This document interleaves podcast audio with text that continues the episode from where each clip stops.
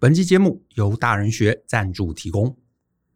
疫情啊，虽然带给大家很多不安跟不稳定，但我觉得这也是一个我们得以停下脚步，好好盘点与调整自身人生策略的好时间。人生啊，虽然有太多的不可测，可是如果我们能借用管理领域在公司经营上面的知识，拿来落实到我们每个人的人生中，我们其实可以定出一个更平衡，而且更可以遵循的人生地图。我在疫情期间特别推出了一堂新课程，叫做“用经营公司的思维经营你的人生”。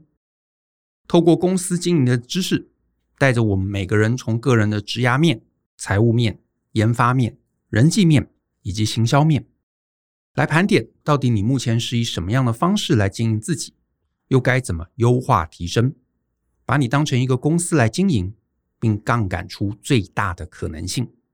预购期间有特别优惠，欢迎大家可以透过下方的链接看到这堂课更多的介绍。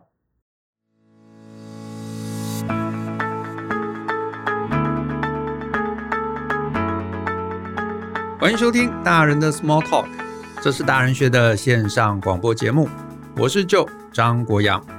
大人学啊是个分享成为成熟大人必备学问的知识平台，我们长期分享职业发展。人际沟通、个人成长、商业管理以及两性关系等等的人生议题，那欢迎大家可以多多关注。那在今天的节目中呢，我又是要来回答读者提问的一封信。那这边呢，我也提一下啊，就是如果你有任何问题啊，想要跟我们一起讨论的话，那欢迎可以寄信到 podcast at ftpm 点 com 点 tw。那题目呢，如果是在节目中我们能够充分讨论的。我们都有可能会尽量抽空回答。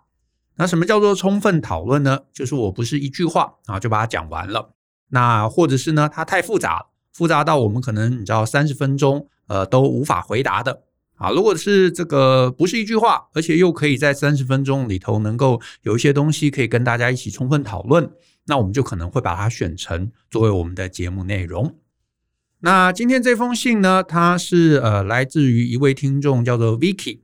啊，他的信其实有点长啊，我就先念他的信，然后中间问题的时候呢，我就一边聊问题，一边来聊我的观点啊。那这个好，前面是这样，他说呢，这个 Hi Brian and Joe，我是你们的听众 Vicky，那非常喜欢你们的节目，不管是早晨或者是睡觉前，都会挑个一集来听。那有时候也会听两三次，细细品味，顺便检讨自己。谢谢你们用心制作节目。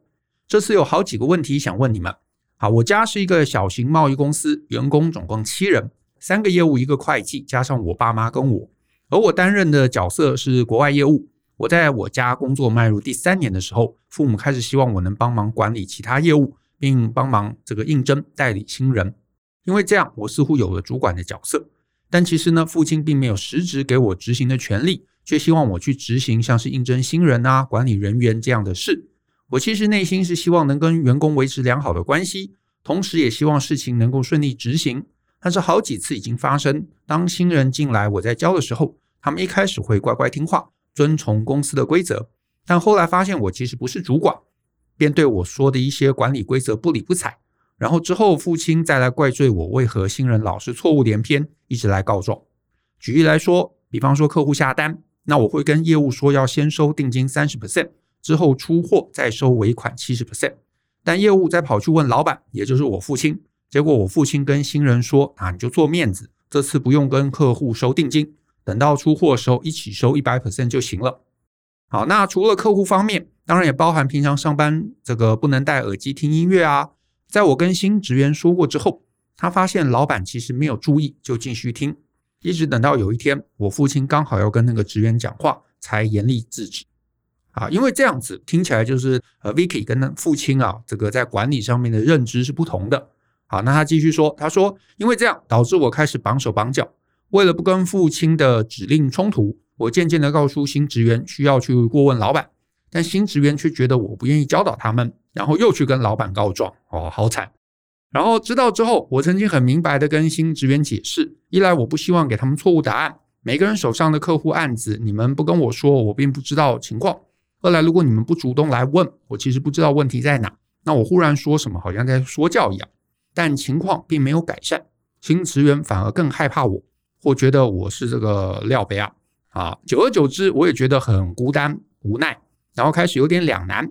表面上大家当然都和睦相处，实际上员工也知道我是个有名无实的小老板，闲言闲语，像说这个是老板的女儿才接得到单啊，或者富二代干嘛来上班啊等等更难听的话都有。这个听起来这个处境还蛮艰难的。好，那我继续讲。那 Vicky 说呢，站在员工的立场，当然发薪水的是老大。况且你这个女儿连父亲都不愿意给你一个职位，还敢来管我们出主意？那你跟老板、老板娘总是跑银行开会聊天，那我们员工一天工作五小时就好，何必帮你们赚钱？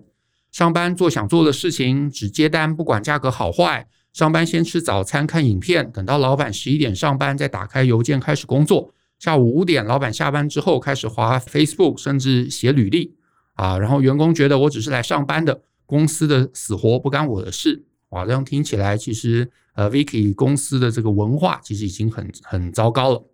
那最后他写说，站在我的立场，就是因为啊、你们啊，也是员工接的单不够，我们才要跟银行公关操作现金，然后你们还自以为只工作五小时就够。如果这样，当初干嘛来工作？那他看着员工偷懒会很生气啊，所以呢，他说，我希望可以把工作清楚表达给新职员，建立起一个系统，好好运作。厂商那边也时常希望我带领新进的员工，可是却往往会被父亲打破规则。如果我再跟员工一样，真的会让公司亏钱，甚至倒闭。好，所以他的问题要来了。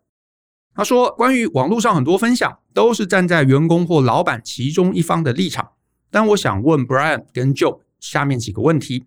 第一个，如果像我这样子同时站在员工跟老板立场的人，是否就无法跟员工打成一片？注定就是要当个资方的角色呢？可是现在很多工作室或者网络上的 YouTuber，他们的团队总是和乐融融，员工跟老板打成一片，员工也知道自己的本分，把该做的做好，老板也把该给的给好。那他们是怎么做到的？那我先来回答这个问题，因为前面这个 Vicky 的这个陈述其实有点长，可是呢，我又觉得应该要念出来，因为大家才会知道 Vicky 现在在一个怎么样的一个处境中。所以呢，呃，Vicky 第一个问题是说，他是不是就只能当一个资方角色？我的答案是你本来就是资方的角色啊！你要记得一件事情，你本来在这个团队里头，因为你的原罪嘛，你就是老板的女儿，所以你本来就是资方的角色。所以在这样的一个前提下，如果其他的同仁他们愿意亲近你，那很好啊，这非常的非常的棒。可是呢，他如果不愿意，他想要跟你保持距离，那我会觉得这也没办法。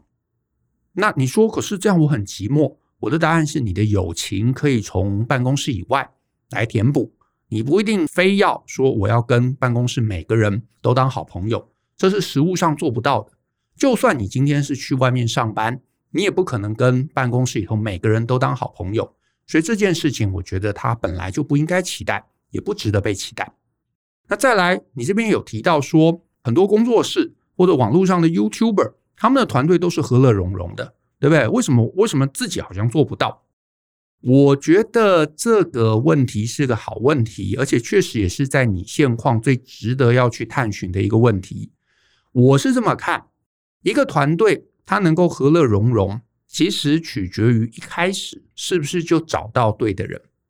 文化对，就是整个团队的环境的文化对，态度对，找到的人他是一个对的工作态度。认知对，这三个东西，文化对、态度对、认知对，我觉得这是好团队的一个基础。换言之，我一我一路这样听下来，我会觉得 Vicky 你们目前的团队文化不对、态度不对、认知也不对，所以这三个东西是必须要大幅度去调整的。这有可能啊，几个点，我待会慢慢也会讲到。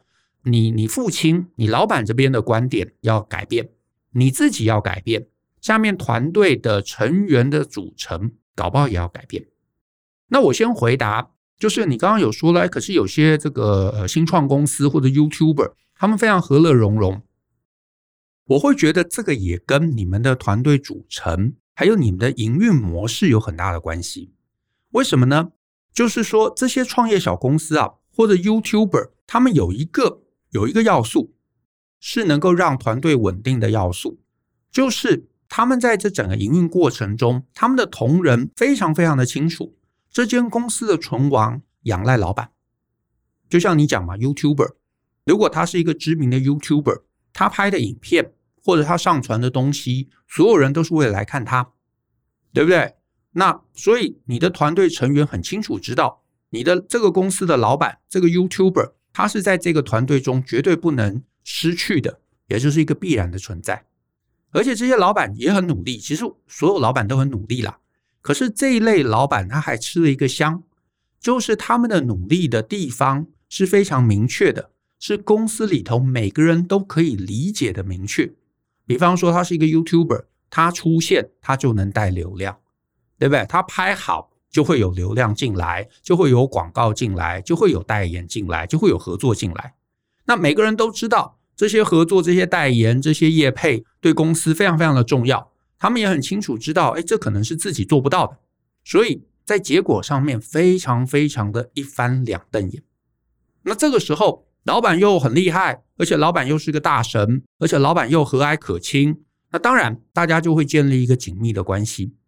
你就想嘛，今天忽然有个业界大神来找我说，哎，就我们一起来合作，你来帮我们我这个团队来看某一个部分，那我就觉得很开心啊，我被业界的大神肯定。对不对？我可以去当他的这个二把手，然后他还对我很亲切，然后有好东西还会分我，那我当然很感动，然后我就会想要，你知道这是一个知遇之恩嘛，我就会想要报答他。可是贸易公司在这个地方就有点吃亏，而且是大吃亏。怎么说呢？就是你如果找的人不对，一开始就不对，那他们很容易会产生一个误解，就是会觉得这间公司是靠我才撑着。你看哦，这个事情都我在做嘛，对不对？客户来了，电话我接的，email 都我回的，我报价的，然后合约我拟的，然后什么传奇货运也都是我找的。那老板到底有什么用？老板有帮我什么事吗？啊，没有啊。你看老板都不做事啊，十一点才进来，五点就回去了，然后一家人每天在外面开会，然后东跑西跑的啊，可恶啊，我被欺负了。哎，你看哦。所以，如果这个人他在工作历练少，他不成熟，他态度不好，他能力不佳，或者是甚至很有可能，我的揣摩啦，你们公司甚至会有一些老鸟会灌输新人这种概念。那在这样的一个前提中，劳资对立就会变得非常的严重。所以我给你的第一个建议是，你一定要去看公司里头有没有这种老鸟。他会酸言酸语，他会灌输新人说：“其实这个公司都是靠我们呐，老板什么事情都没做啦。”虽然显然绝对不是这样子，但是老鸟的这个行为，这个行为一定要被处理。我自己年轻的时候啊，我会觉得，哎，这个老鸟他只要能力很强啊，他这个默默碎念一下，酸言酸语几句啊，我就当没听到啦，对不对？就当不知道嘛。可是我现在告诉你，我现在觉得这种碎念就是敌意，一定要处理。我现在就会直接可能找他，我就会问说：“哎，所以呃，公司是不是对你哪里不好？所以你有什么地方是不满意的？你能不能告诉我，我看看能够怎么处理？”如果呢，这个时候啊，认真找他来谈，他就不愿意讲，顾左右而言他，或者是呃讲一些官话，这个场面话来打发你。好，那我不会再继续逼问。可是呢，只要你再让我发现你有这样的碎碎念，我就会让他走，我就会让他走。那这种人他会持续碎碎念，而且会让你听到，因为他就是要让你听到，所以这个人不能留，绝对不能留。那我相信，我猜有很高的几率，你的团队里头有这样的一个组成分子，而且搞不好还不止一个人。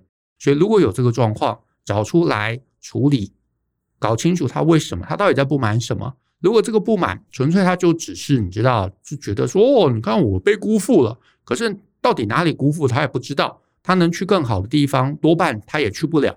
可是他就是心里不爽，那这个人就会是整个组织的毒瘤，一定要处理。再来第二个问题，Vicky 说，那呃，我如果在没有主管头衔下，我到底要怎么去执行老板交代的任务呢？那我到底要怎么带领新职员，让我们有共识呢？这个问题啊，这个问题啊，我比较希望 Vicky 你自己先去想一个问题。我要你想的问题比你问的问题更重要，就是你老爸为什么不愿意给你一个头衔？他的顾虑到底在哪里？对不对？他就让你当业务主管会怎么样？为什么他不愿意？他的考量在哪里？因为我会觉得这整个关键在这，有可能他其实希望主导，好，那很好，那就你主导。有可能他觉得，哎，你还太嫩，或者是他有什么别的考量，这个我不知道。可是我会建议你应该先把这个厘清，这个厘清了，甚至是可以从这里争取到一定的权利，那你后面确实很多事情会好做很多。啊，所以呢，我反而会建议你先从这个点去下手，搞清楚你老爸在想什么。那再来第三个问题啊，Vicky 说，如果真的无法说服父亲给我一个头衔，那请问要怎么带人？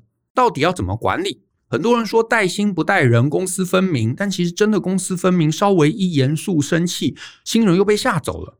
啊，比方说我们有一张订单规格，连续写错三次，改了三次，还是继续错。交代过邮件跟资料，看都没有看，然后错一大堆，再来问我，然后传回我耳里说我是小题大做，一板一眼，然后只会说自己看问老板。我这边听起来，我这边听起来，我会觉得找来的新人本身就有问题。啊，就是我的意思是说，严厉其实是没有问题的，因为假设以你们的公司状况而言，出去的文件本来就应该要对啊，或者至少规格要是对的吧，报价要是对的吧。如果规格报价都可以写错三次，我讲难听一点，这种人本来就应该让他走了。所以我反而担心的是，我反而担心的是，是不是因为公司里头从来赏罚都不明确，还有老板，也就是你老爸，跟你对于管理认知差异极大，可能你想要严厉，你老爸就会觉得，哎呀，有什么关系？写错三次没关系嘛，年轻人就是会犯错。如果是这样，那当然。我们就没有办法让这整个赏罚分明，所以还要退回来。到底你老爸想要一个怎么样的公司？他在不在意赚钱？他在不在意建立一个好的文化？以及他到底要做什么？对不对？就大家开公司目的不同嘛。有人是希望说要呃善尽社会责任，有人想要给年轻人一个工作机会，有人就是有人想要赚钱，有人有任何的目的。我不知道。我的意思是说，你跟你老爸反而在这件事情要谈清楚。我现在的感觉是你一直绕路啊，一直绕路，所以我能不能这样做，我能不能那样做？可是我觉得现在你该处理的是那个根结，那个根结不处理，我觉得其他的绕路对你而言帮助都有限。好，再来第四个问题，对于员工是不是有不该说的话跟不该表达的态度？例如我是老板的女儿，听到员工讲是非，也要装作不知道，还是应该直接制止表态？或者虽然我无时无刻都准备好工作，因为客户来自世界各地，但不能要求员工也跟我一样之类的。我在这里，我其实听到一个点啊，我也会建议 Vicky，你要想想，或者你要去评估一下。就是呢，你前面会有前面的这个呃信件，你有提到员工会直接说你是富二代，干嘛来上班这种话。我这样听起来啊，我会觉得你们的团队。其实隐隐约约，甚至搞不好也不是隐隐约约，就是非常直接的，已经台面上就是有某种对立。因为这种话，我可以想象啦，就是大家有时候私下会讲讲嘛，员工自己的聚会有可能会讲讲嘛，说哎呀，那个那个大小姐干嘛要来，对不对？可是如果他会直白的跟你讲出来，面对面的跟你讲出来，我觉得这显然是敌意嘞。我觉得这是敌意耶。就是我不知道为什么你跟同仁之间会变成这么赤裸裸的敌意，因为你前面一路讲下来嘛，就算老板不给你权力，就算你这个带新人，对不对？这个呃上面长官的意见变来变去，我的意思是，他都不应该会直接引导变成这么强烈的敌意。可是现在这样子听起来，你跟团队之间是有一个隐隐约约的对抗，可是我不知道那个对抗是怎么来的。好，那怎么来的？你可能要想想，你可能要找出来。可是呢，呃，至少我给你几个建议，我会觉得说，接下来你要做的至少要解决嘛。那怎么解决？好，如果我是你，如果我是你，我第一步，我第一步还是会跑去找老爸，跟他谈谈，到底他期待这间公司要是怎么样的一个管理风格。你看到的这些状况，他知不知道？比方说这个，呃。大家啊，这个有可能会觉得你跟老爸之间的这个认知有有落差，到底要收定金还是不要收定金？到底员工能不能听音乐？我觉得这个东西是可以讨论的。你老爸的观点，你的观点，对不对？如果你觉得听音乐无所谓，他也觉得无所谓，那就让员工听，这好像也不是什么大事，对不对？可是定金，哎，有可能该收。那到底你跟老爸之间是什么样的一个认知？我先说，我并不觉得公司管理需要军事化管理。像我自己就觉得，哎，什么打卡什么东西，好像都不是那么关键，对不对？大家甚至在家上班，这个 run 了两个月，哎，好像也好像也都还好。可是你要做这些事情，有一个前提，你一定要先找到对的人，他们是自动自发的人，他们是有有愿景的人，他们是想把事情做好，是想要在这个工作上得到成就感的人。这些人其实是你在筛选、你在甄选、你在找人的时候最重要的一个前提。而且呢，你应该要能够另外一件事情，就是把这些摆烂的老鸟处理掉。我不知道有几个啊，可是听起来显然是有。你一定要把这个摆烂的老鸟处理掉，不然的话，整个文化不会好，长期而言不会好。因为再怎么来新人，他都会把他带坏，他都会告诉你，哎，其实你看我们很吃亏的啦，老板对我们没有很好啦。所以原来新人可能觉得，哎，老板没有对我不好，然后久而久之，他就会觉得，哦，我好像吃亏了。所以这个老鸟是该被处理的一个关键。再来第二步。啊，如果你的老爸跟你有开始有某种程度的一个管理风格的一个认知相同了，那第二步我就会开始去找一批新人。这一批新人他会直属于我，他会跟老鸟跟过去的这些员工全部切开，然后等到这一批人能够带起来的时候，我就会依次把不适任的人全部换掉，有可能是所有人，有可能必要时候是所有人，因为我讲的不客气一点。你们公司现在的文化已经很糟糕了。这些人如果是我的话，我一个都不会留啊，我一个都不会留。那再来下一个问题是，有没有可能你老爸其实不认同你的观点，对不对？有可能你你把我讲的跟他讲，他会觉得，不要这样子啦，大家其实也很认真啦，没有关系啦，啊，就是皮一点嘛，也还可以。好，如果你老爸不认同，那我的建议是，你自己不要留下来，你不如去自去外面。去找工作，为什么？因为你也要想啊，你自己的人生你也要成长。你勉强在那边想说我帮助家里嘛，可是你两个管理理念差距很大的人，其实是不可能一起管好公司的，是绝对不可能的。所以你会发现，你最后花了五年，最后花了十年磨合，然后最后什么都磨不出来。你老爸也不开心，你也不开心，而且你没有做出成绩，你老爸搞不好也觉得公司没有赚钱，那何必呢？你不如就把公司让他好好的经营，以他的理念贯彻下去，搞不好反而最后结果很好，那也很棒啊。那你就把这个时间空出来，你自己的心力空出来，你去外面任何一个地方，你去好好的努力，把自己的能力培养起来，将来你还是可以回去嘛。因为这边还有另外一个状况，就是也很现实，你也真的没有战功，意思就是说你没有什么显赫的资历可以拿出来服人。所以你无法服人，你为了家里好，你勉强留下来，可是其实你只是跟家里的这个公司，就是假设你们是这个管理的风格是不一致啊，真的就是一直冲突下去，对不对？所以你帮不了什么忙的啦。所以只要肯谈之后，你发现你的老爸不认同你，那我建议你就出去找工作了，出去找工作，做任何事情，做任何你想做的。做任何你这个人生，你知道很很想闯出一片天的东西，就去做，做个十年，然后呢，等到老爸老了，可能也做不动了，他决定放手了，然后你在外面又有战功了，这个时候你回去管团队，相信真的就会容易很多，对不对？老爸只要说嘛，哎，这个我女儿啊，她在这个某某大公司，对不对？她是营运副总，那她现在要回来帮忙，每个人都会害怕，每个人都不会再为难你。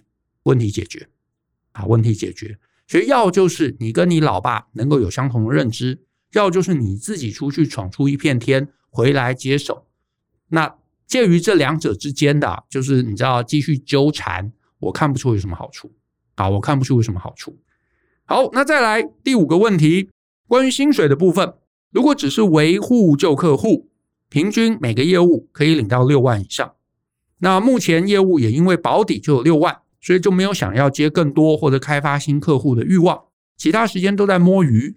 那是不是因为奖金太容易拿到，还是我们的业绩目标没有设定清楚？我得说啊，我还是觉得这是找人问题。我还是觉得是找人问题。怎么说呢？就是如果你找的就是那种他拿六万他就觉得人生满足的人，我觉得你做什么都很难啊，因为他就觉得我我我就拿这样就好了，更多的我也不要了，对不对？帮公司我不要，帮我自己我也不要。那老实说，你做什么他都他都不要啊。那我也得承认，你们现在的奖金制度多半你还是要改。可是你在现况中改，你一定会面临既有业务的群起反对。所以呢，我前面才有提嘛，你如果跟老爸在管理的风格上面终于谈了半天，谈出了一个一致性，他愿意给你授权，那这个时候你就要自己带一个部门，而且你要带一个跟既有的业务隔绝开来的部门，然后呢，把人带起来，确保这些人都可以顺利交接，那一次的。把这些老鸟搞掉，所以你要确保你不会被这些老鸟勒索，不然你们会更进退维谷。他们会这么样子猖狂啊，张狂，就是因为他会吃定了，他觉得你的公司没有他们就完蛋，所以你得要让他们知道不是这样的啊，没这么回事。那这个其实是你作为现在的这个经营者，你最大的一个挑战。所以呢，我就两个猜测啦，一个就是你们真的在这几年让这些老鸟有一种，哎，公司靠我们才能存回的认知哦，我们才是最重要的哦。所以这个认知你一定要打破。另外一个，另外一个，我也提，你自己想想看有没有可能是的，就是有没有可能你们这几年的管理过程中，可能跟你无关，跟你老爸比较有关系，做了一些事情，其实惹怒了这群老鸟。